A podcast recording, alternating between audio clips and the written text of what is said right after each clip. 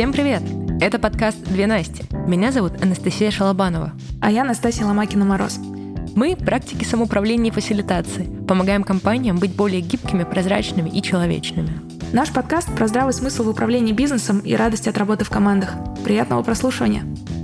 Какой прекрасный, Настя, у нас с тобой был сезон. И с гостями общались, и компании исследовали, и между собой рефлексировали. Э, даже целый выпуск фасилитации отдали. Но почему был? Он еще идет, и у нас еще есть целый один финальный эпизод, чтобы его ярко и великолепно завершить. Будем очень стараться. Да, кстати.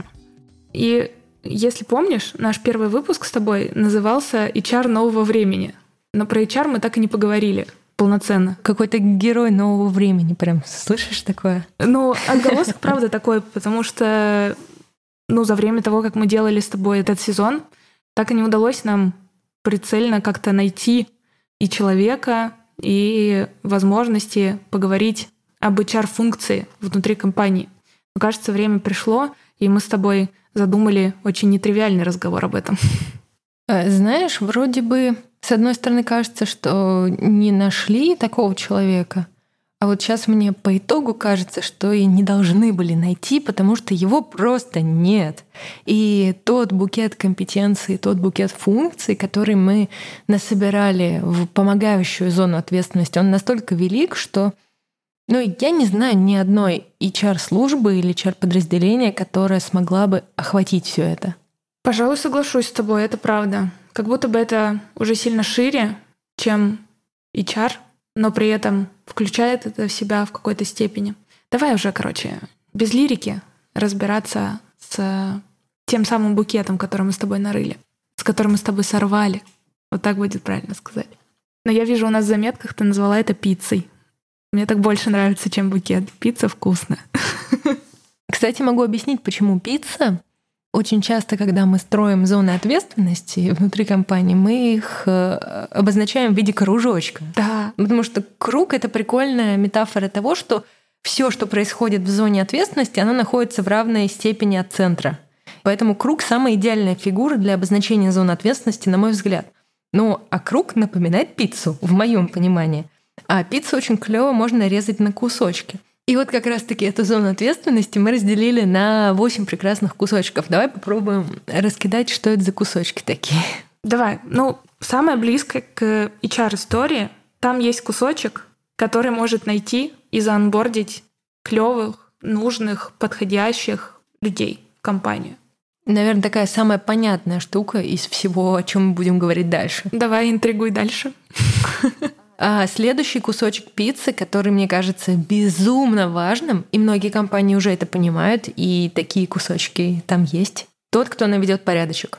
Причем не совсем тот, кто придет и спустит порядочек, а тот, кто поможет систематизировать внутри компании всякие разные штуки, которые должны быть систематизированы. Например, бизнес-процессы, например, правила и договоренности, например, какие-то схемки, вот такие штуковины — но сделает это с вовлечением людей и сделает это полезным для них, а не назидательным сверху. Мне кажется, вот это очень важная, как бы отличительная составляющая той пиццы, которую мы с тобой готовим, от того, что принято обычно. У нас какая-то сине-зеленая пицца. Простите мой спиральный сленг. Ну, ничего. А, синяя, я не знаю, что придумать, а зеленый перчик болгарский вкусно. Халапеньо, Настя. Ну да. А, давай следующий кусочек. Я, я как раз немножко голодная. И этот кусочек очень наш с тобой. Тот, кто будет фасилитировать встречки и обучать фасилитации. То есть тот кусочек, который даст структуры в коммуникацию, особенно в очную. И тот, кто поможет слышать друг друга, тот, который поможет принимать решения, тот, кто поможет ну, что-то создавать всем вместе.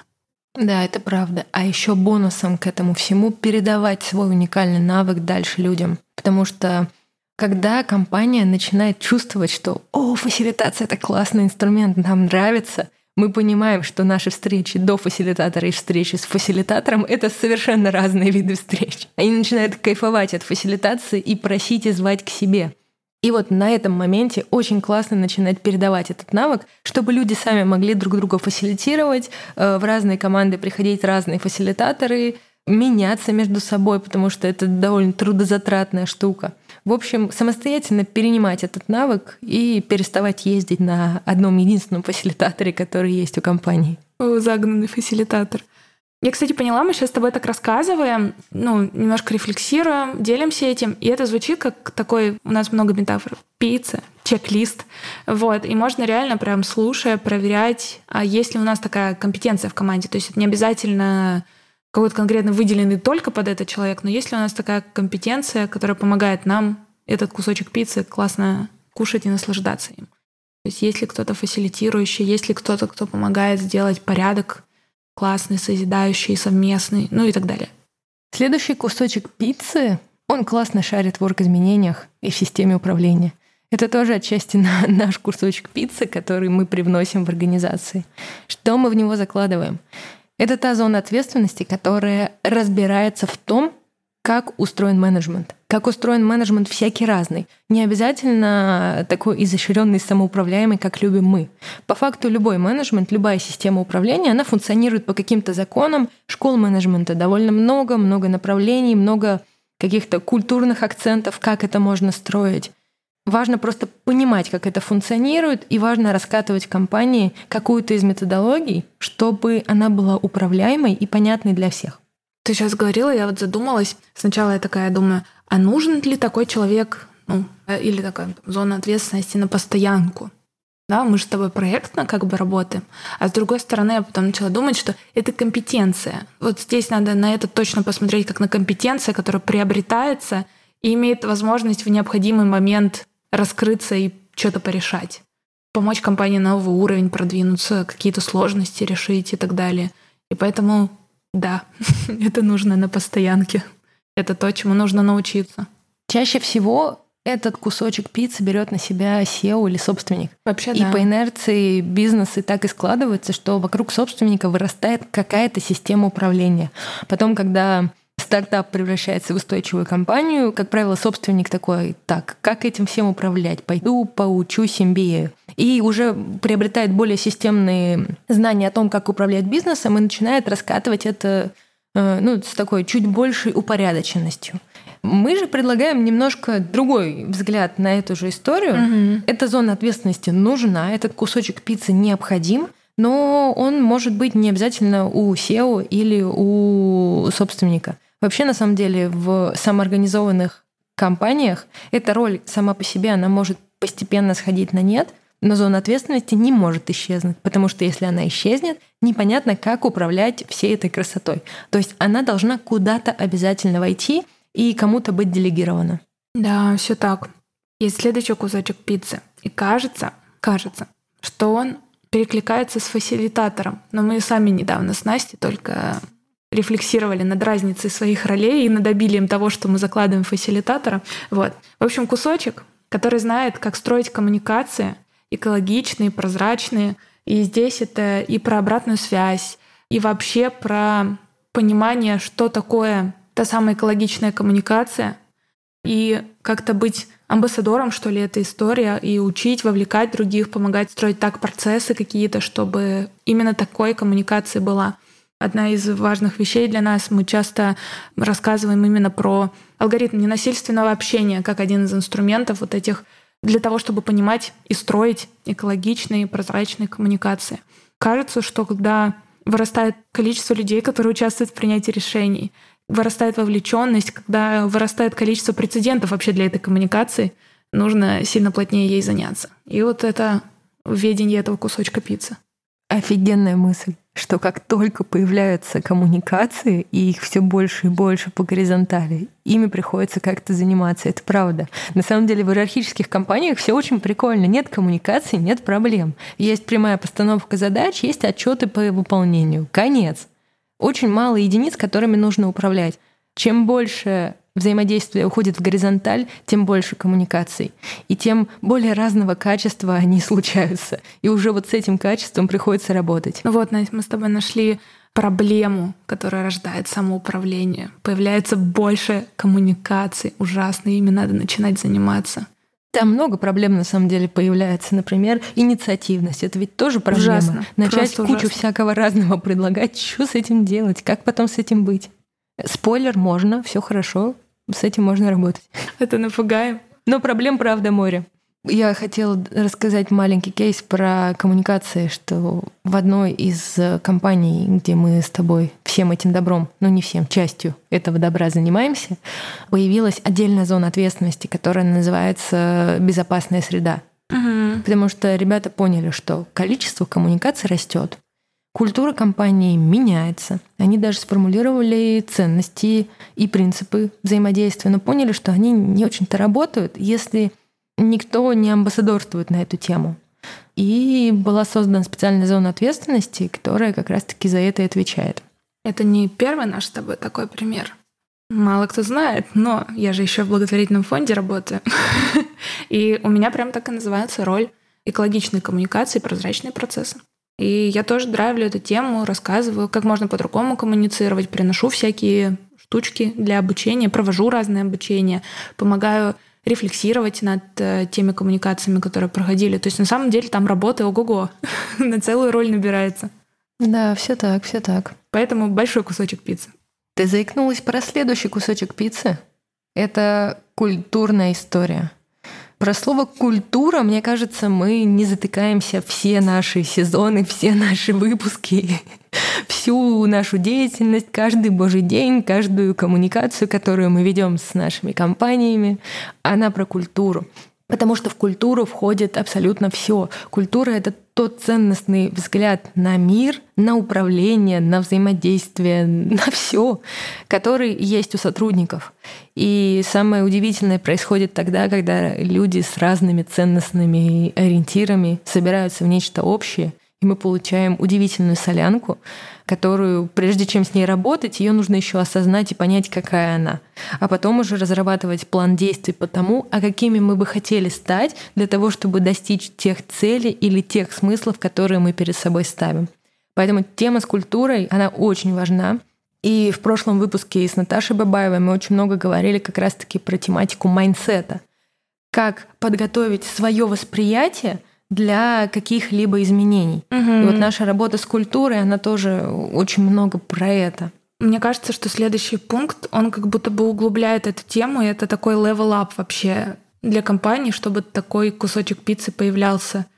Кусочек пиццы, который подсвечивает личностные тени и может помочь их решить. И это в какой-то степени может быть к какому-то разряду, что многие компании нанимают ну, психолога внутрь, но как будто бы психолог не участвует же во всех коммуникациях или там во многих коммуникациях, не сидит на рабочих встречах, не видит весь этот рабочий процесс изнутри, ты к нему приходишь уже сформировавшимся каким-то запросом. А как этот вообще запрос сформировать? А как увидеть, когда ты как проявляешься в коммуникации, во взаимодействии, в каком-то деле? И это надо ну, реально очень глубоко захотеть заняться вот той самой, мне кажется, культурой компании в целом и выстраивать какую-то я не знаю, что-то с каждым сотрудником, каждым членом команды в своей компании, чтобы вот этот кусочек пиццы жил. Но вот как я вижу по нашему с тобой опыту, такое крайне полезно. Даже когда у нас с тобой получается, вот обратить на это немножко внимание, даже хотя бы чуть-чуть внимания туда дать, уже ну, качественно меняется в целом взаимодействие в компании и уровень анализа того, что мы делаем. Мне понравилась тема про то, что к психологу приходят уже со сформировавшимся запросом. Mm. Мне кажется, все те кусочки пиццы, которые мы назвали, они могут помочь увидеть этот запрос каждому, кто с этим сталкивается. Ну, например, я пытаюсь дать кому-то обратную связь и говорю «ты козлина». Ну, условно. Там, не знаю, говорю суждениями, говорю сразу обвинениями вместо того, чтобы говорить фактами и я высказываниями. И мне тут же прилетает обратная связь, что я веду себя грубо.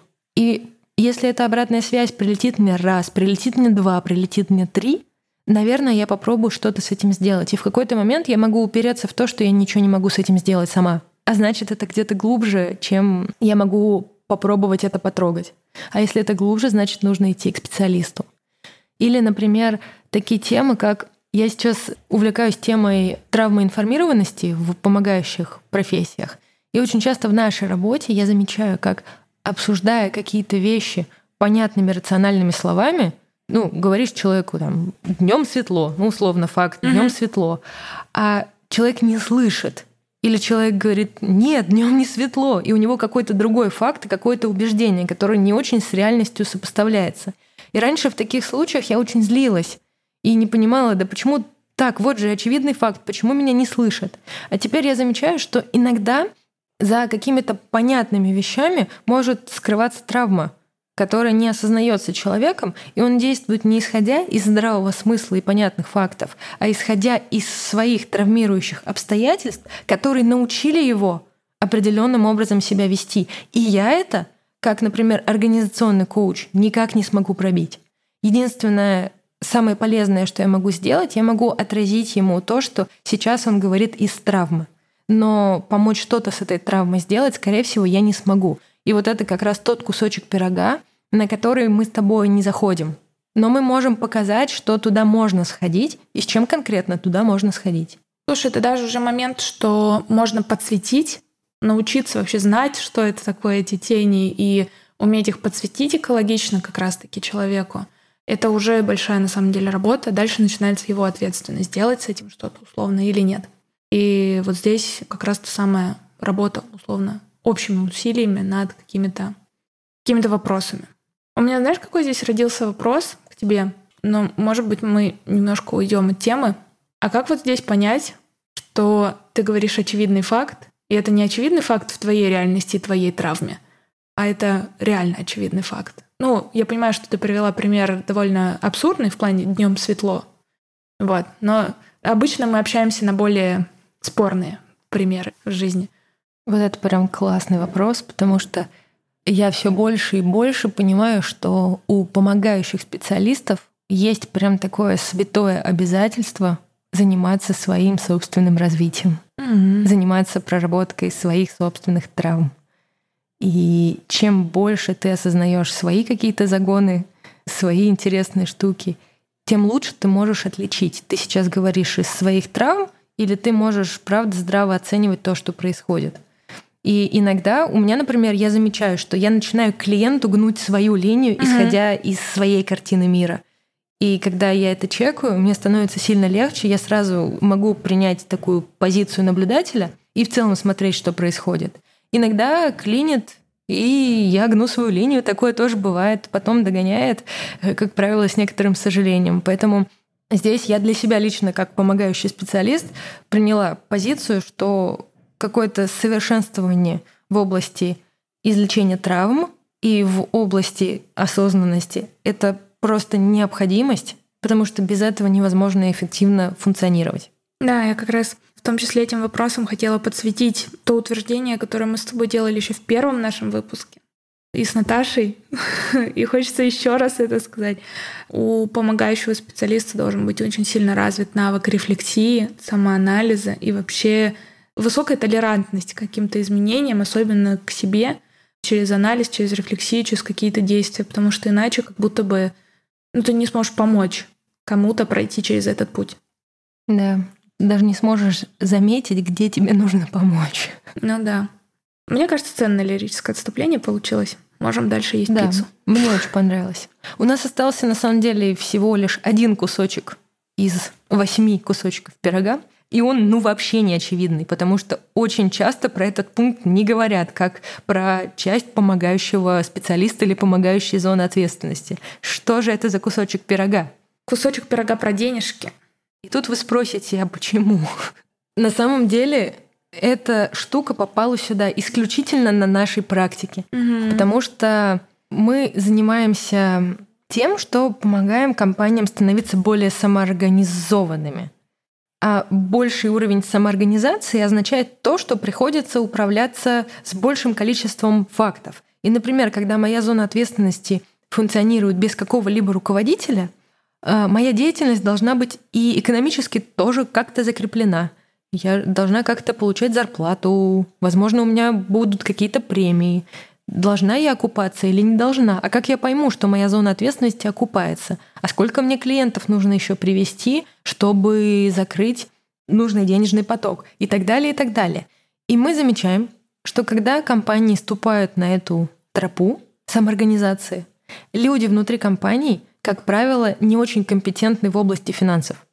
И им жадно не хватает знаний на тему того, как вообще это, блин, устроено, как работает экономическая система, как сделать так, чтобы мы не обанкротились через два месяца? Как назначить себе премию такую, чтобы им не было классно, и моя команда функционировала, и вся компания в целом тоже процветала? С такими экономическими инструментами очень нужна помощь, особенно в самоорганизующихся командах.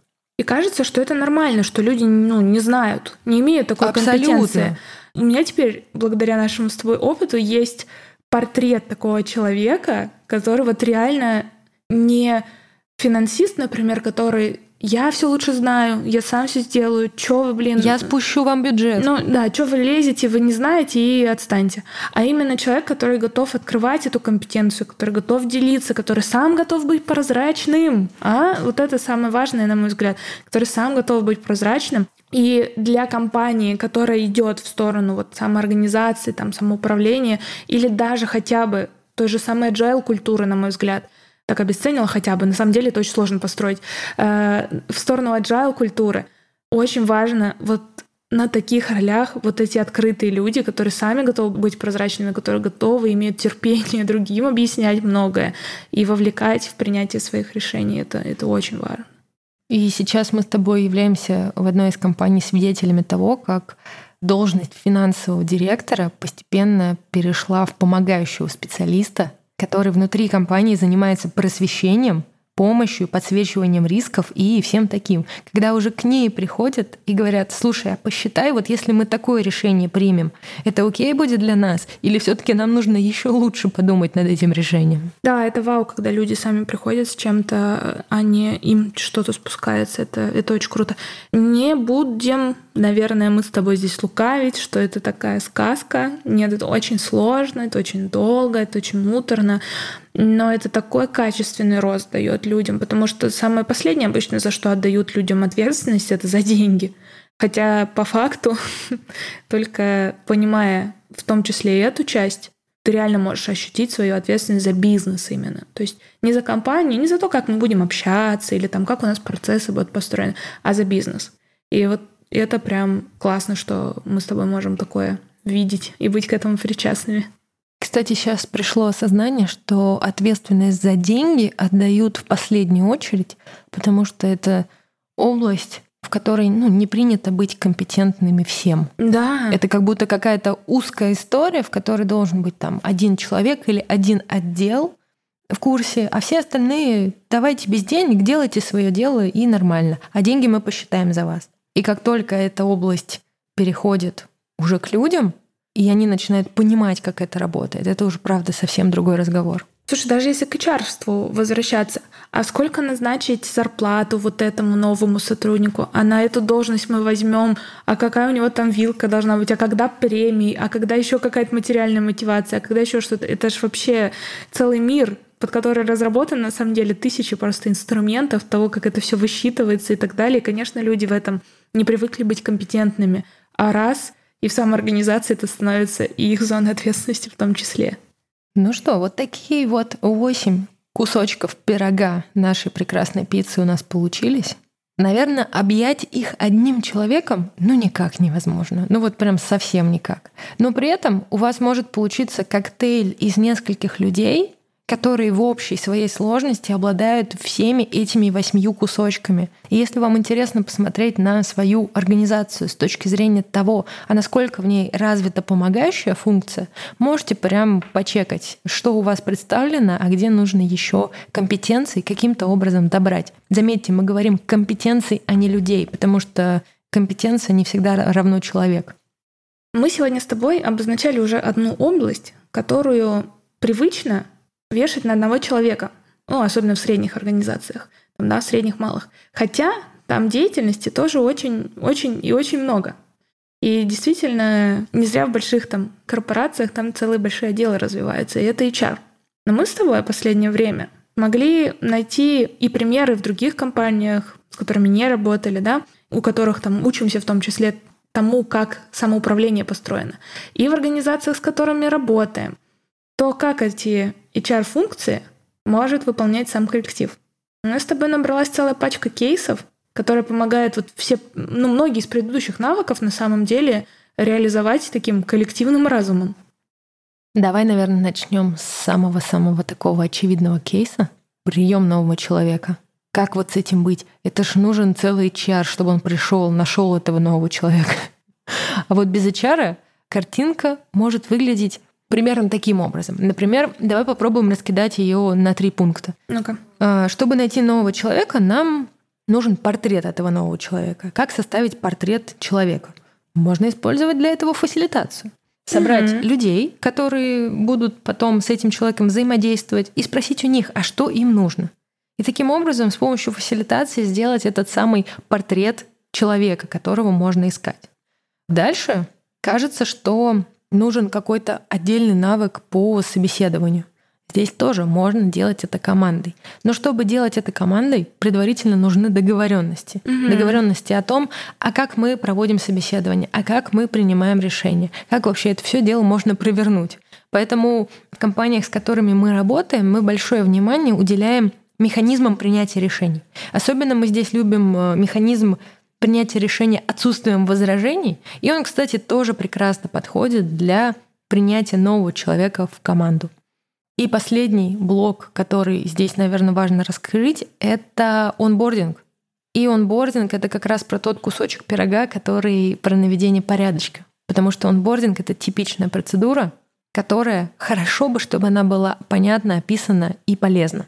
И вот если она заранее описана кем-то, кто хранит эту зону ответственности, то команда просто берет понятный гайд и по нему ведет человека. Это не отнимает у них слишком много сил, потому что они знают, что делать и знают, к какому результату должны прийти. Но при этом это остается на них, и они он бордит человека так, как важно именно для них, uh-huh. потому что именно в их команде он будет потом работать.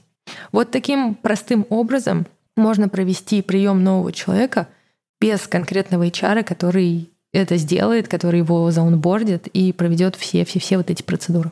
Я хочу здесь выступить с таким «ага» человечком, который поймает нас с тобой. И там пропущен один важный этап, который называется поиск. А что это мы его тут не учли? И мне же самой, мне кажется, хочется на это ответить.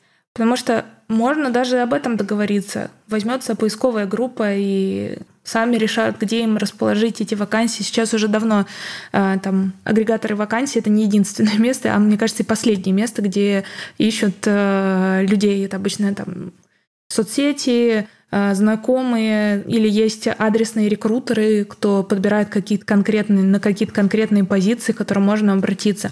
И это все тоже можно решить в команде. И даже если вы решите нанять просто рекрутера, да, который именно вот, вот этим вот, вот этот этап на себя заберет, это уже сильно меньше, чем весь HR-процесс, который должен был бы условно драйвить один человек. А здесь его можно, будет, можно сделать более индивидуальным и более подходящим для вашего конкретного случая. Э, где прием, там и увольнение. И очень часто увольнение — это тоже тот блок, который ложится на HR, и за который никто в команде не хочет и не готов нести ответственность. Но и это можно сделать тоже без конкретного HR с помощью договоренностей. Почему фасилитация э, слово, которое вылетает из нас по тысячу раз на дню? Потому что практически любую проблему можно решить с помощью фасилитации. Например, нам нужно уволить конкретного человека. Или нам нужно договориться о том, как мы потенциально можем кого-то уволить.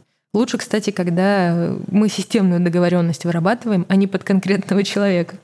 Мы собираемся командой, и каждый, исходя из того, что он может быть на этом месте уволенного, описывает этот процесс таким образом, каким комфортно было бы уйти из компании каждому из ребят. Например, в одной из компаний у нас получается сейчас такой бизнес-процесс, что человека можно уволить из команды, но нельзя уволить из компании. То есть его можно снять с его роли, но нельзя уволить его физически как человека. И когда команда отсутствием возражений увольняет его из э, своей команды, он попадает в некую зону ожидания на два месяца, где он может найти себе еще какую-то роль. У него есть понятные каналы коммуникации, где он может рассказать о себе, что, ребята, смотрите, у меня есть вот такие компетенции, вот таких компетенций нет, но я готов их добрать. вот в такие-то сроки. Вот мои классные проекты, где я был великолепен. Вот мои провальные проекты, я провел такую рефлексию, и вот эти ошибки я больше не буду совершать. И даже если команда его уволила по каким-то причинам, у него есть возможность обелить свою репутацию и рассказать о том, на что он настроен дальше и найти себе место, пройти внутреннее собеседование по тому алгоритму, который мы рассказали на этапе приема, и начать функционировать внутри компании на новой роли. Либо принять решение, что он не готов дальше искать новую роль, забрать эти прекрасные два оклада за два месяца и уйти в свояси. Да, мне нравится вот всегда вот этой фасилитационной истории, что можно договориться, блин, обо всем. Обо всем еще и так, как вам самим удобно.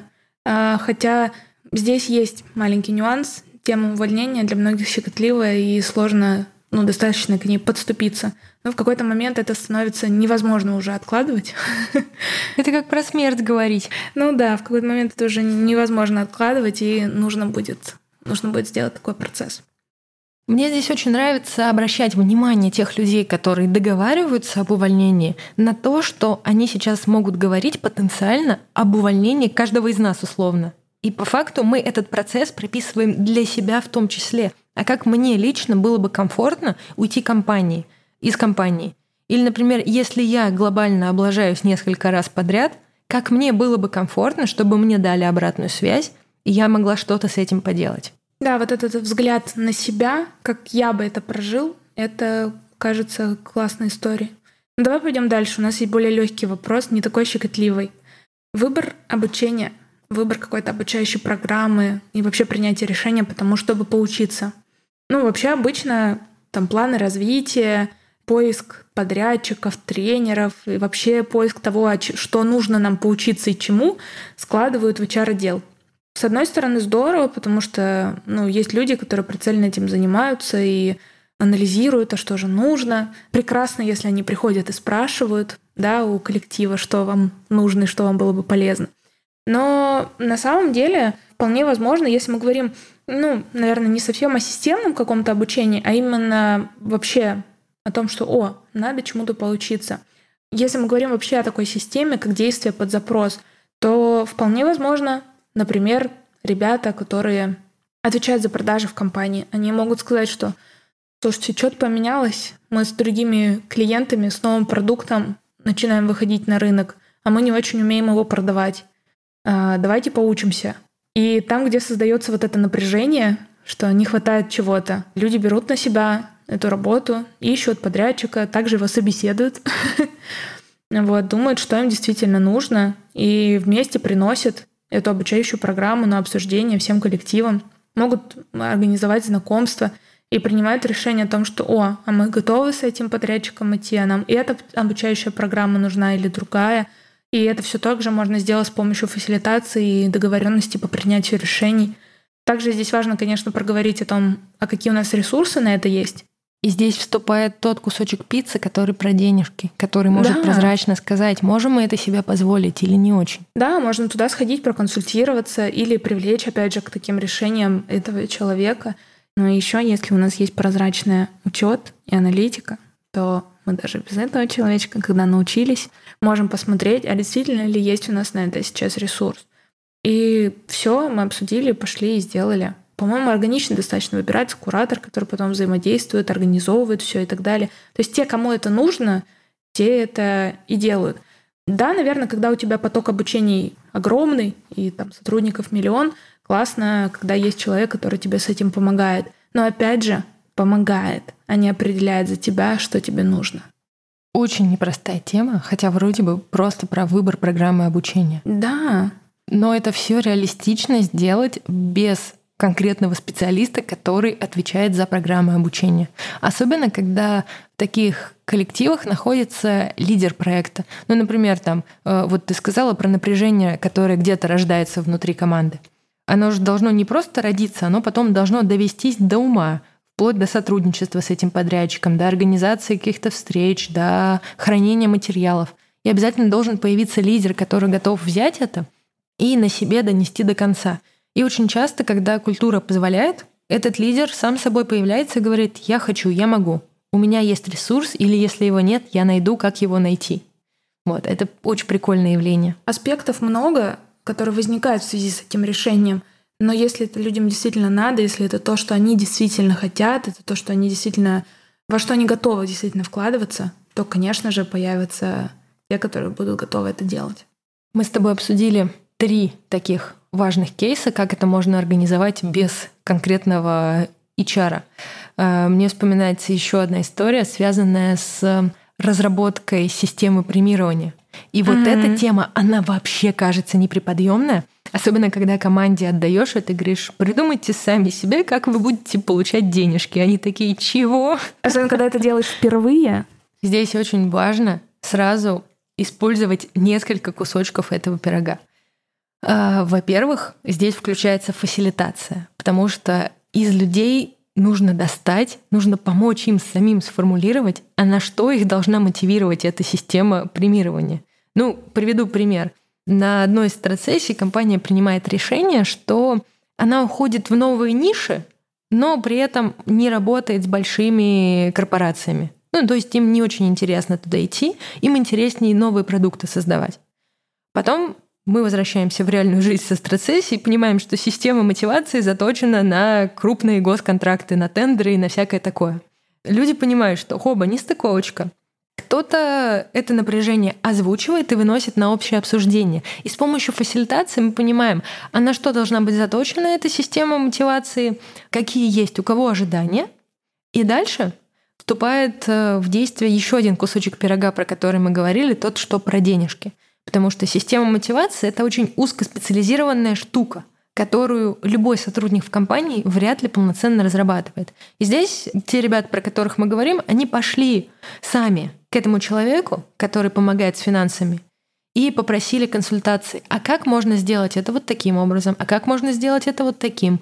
А как нам сохранить наши интересы, при этом сделать так, чтобы это было полезно и компании? Чтобы не только мы наживались на компании, но и компания процветала. И здесь вот этот прекрасный кусочек пирога в виде отдельного человека предлагает варианты, как можно с этим всем поработать. В виде мозгового штурма мы обсуждаем это, делаем свод-анализ на каждый из них, опять же с помощью фасилитации, и принимаем решение. И знаешь, о чем сейчас задумалась? О том, что, блин, вот мы с тобой сейчас говорим, что надо все это делать, ну, людям. Ну, то есть, типа, сами могут придумать, да, с консультацией, да, с чем. А зачем напрягаться если есть специально обученные условно для этого люди, которые знают технологии, которые знают, как это работает, которые знают методологии.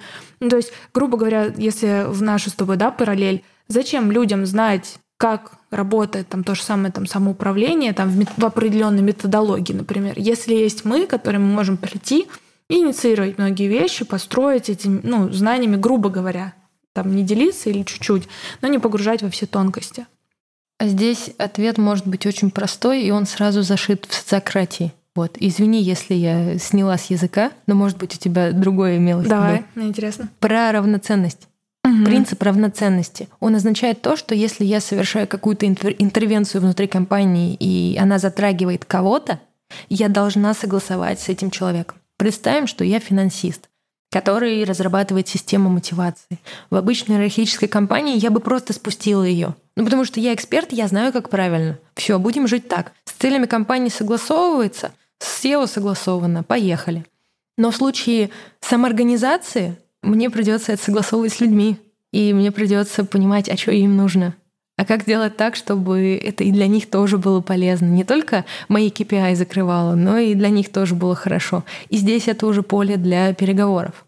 Так тоже можно, когда сам человек, который это делает, всем предлагает. Да, такое тоже бывает, это норм. Это даже может быть довольно по самоорганизованному сделано. Но самый клевый вариант, на мой вкус, это когда тот человек, который будет этим пользоваться, сам инициирует, что, ребята, мне нужна система премирования – Помогите мне ее выработать, помогите сделать ее сбалансированной и полезной для всех. Я люблю задавать такие вопросы, которые проверяют наши с тобой всякие предложения и умозаключения на прочность.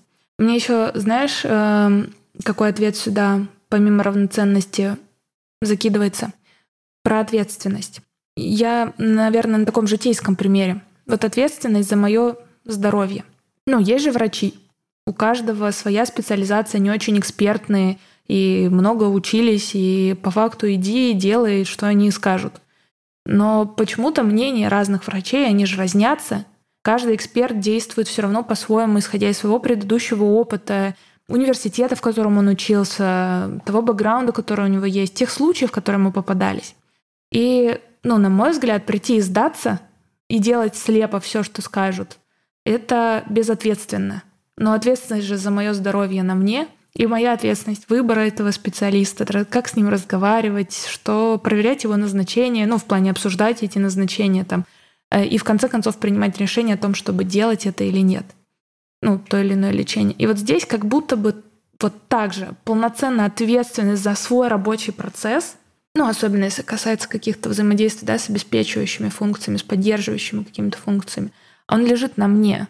И да, здорово, когда у меня есть э, надежный, да, рядом человек, которому я могу довериться, потому что у нас с ним там ценности одинаковые. Но как будто бы все равно принимать решение о том, работать мне по этой теме или нет, но, грубо говоря, на мне, потому что ответственность за мою цель, за мой рабочий процесс, она на мне. Я сейчас подумала, что иногда даже обидно попадать в самоуправляемые организации, потому что э, если мне плохо, ну, там, в классической компании можно сказать, что это начальник такой или там так процессы описаны, и я ничего не могу сделать и сижу и страдаю. А в самоорганизации ты сидишь и страдаешь, знаешь, что ты можешь на это повлиять. И до тех пор, пока ты не влияешь на это, ты сидишь и страдаешь. Еще больше страданий как будто бы. Кстати, мне кажется, это отличный переход к еще одной штуке, которая у нас есть, к решению конфликтов. Потому что У-у-у. часто, когда ты сидишь и страдаешь, ты сидишь и страдаешь ровно потому, что ты боишься, что то, что ты выйдешь и скажешь о своем напряжении, приведет к конфликту. И часто, опять же, вот благо у меня есть рядом опыт э, того, как мой муж работал в корпорации, где был прям HR рядом. И очень часто его коллеги, да и он сам, ходили как бы к HR с тем, что слушай, назревает конфликт или у нас есть конфликт, помоги решить. И мне всегда это казалось таким странным. Ну, мне вообще кажется всегда странным, что люди не могут просто сесть и поговорить. Ну, конечно, я потом все понимаю и так далее, но я первый, до сих пор, спустя 10 лет работы в этом, я все равно каждый раз такая, ну почему? вот. Это как раз про травмоинформированность, культуру, ценности и тени. И на самом же деле можно реально набирать компетенции, то есть это нужно же прям набрать компетенции, или чтобы в компании были еще люди с вот такой компетенцией. То есть почему HR потом помогает? Потому что у него есть какие-то компетенции, которые помогают наладить мосты между людьми. Но это хороший HR. Вот. Либо плохой HR, который потом вместе с руководителем за спиной что-то решают и кого-то там увольняют, переводят, депримируют или еще что-то. На всякий случай сделаю пометку на то, что это наше мнение. Да, да, да, это чисто наше мнение, это не, не какая-то догма, наверное. А хотелось бы. А хотелось бы, да. И кажется, что вообще решение конфликтов — это как раз-таки та функция, которую очень часто кладут на плечи HR-бизнес-партнера своего, ну или просто HR, да, если вот просто такая роль в компании.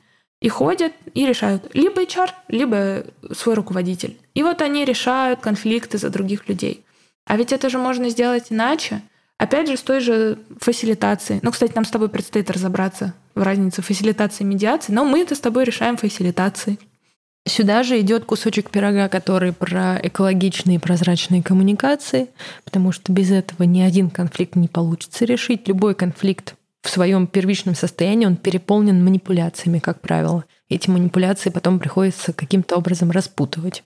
Да, те же тени, опять же, умение их подсветить, чтобы этот конфликт там не разросся, не наступил, или если он случился, то был мостик обратно его починить, потому что ты осознаешь какие-то свои вещи.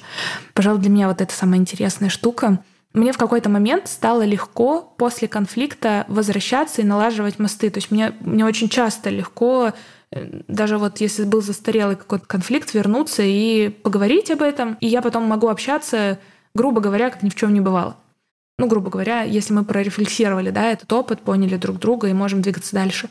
А я очень часто сталкиваюсь с тем, что люди не могут после конфликта поговорить друг с другом, потому что это, ну, это тяжело. То есть это как будто бы неприподъемная какая-то высота. И вот мне так интересно, а что мне помогает открыть это и, ну, как-то, чтобы я могла помогать людям возвращаться вот в эту историю, потому что как будто бы тогда блокируется любая коммуникация, ну, соответственно, рабочая среда, и вообще энергии нет, и можно класть руки, опускать и уже не сотрудничать вместе. Мы обычно с тобой все кейсами говорили, а вот про решение конфликтов какая-то вся такая рефлексия об этом. У меня есть кейсы свеженького. Просто предыдущие четыре кейса, они были довольно широкие и массивные, угу. а решение конфликтов это как будто какая-то наша с тобой рутина. Мне кажется, на Правда. неделе их встречается два-три, как правило. Вот. Один из последних конфликтов А про фасилитацию и Б про личностные тени.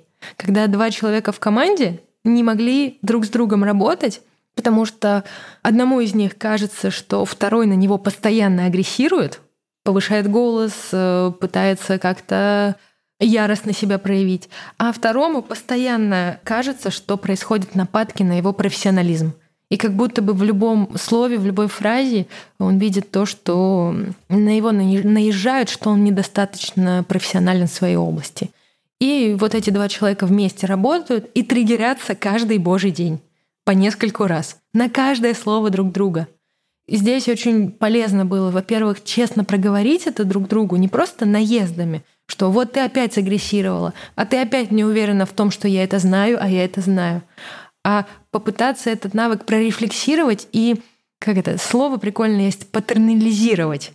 Ужасно, у меня у самой язык заплелся. Что это значит? Это значит из конкретных проявлений каких-то в виде кейсов достать систематику, достать паттерн, достать именно то, что раз за разом повторяется.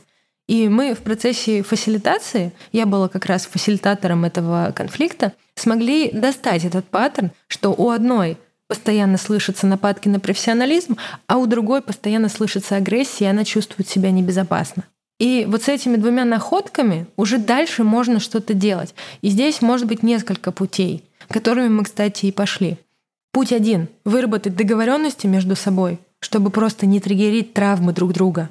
Ну то есть мы знаем, что у нас есть эти травмы, и мы выбираем осознанно друг другу не давить на эти болячки. Мы вырабатываем там пул из пяти правил работы нашей команды, по которым мы живем, и таким образом не триггерим друг друга. Штука хорошая, но не всегда рабочая, потому что рано или поздно все равно грабельки наступаются.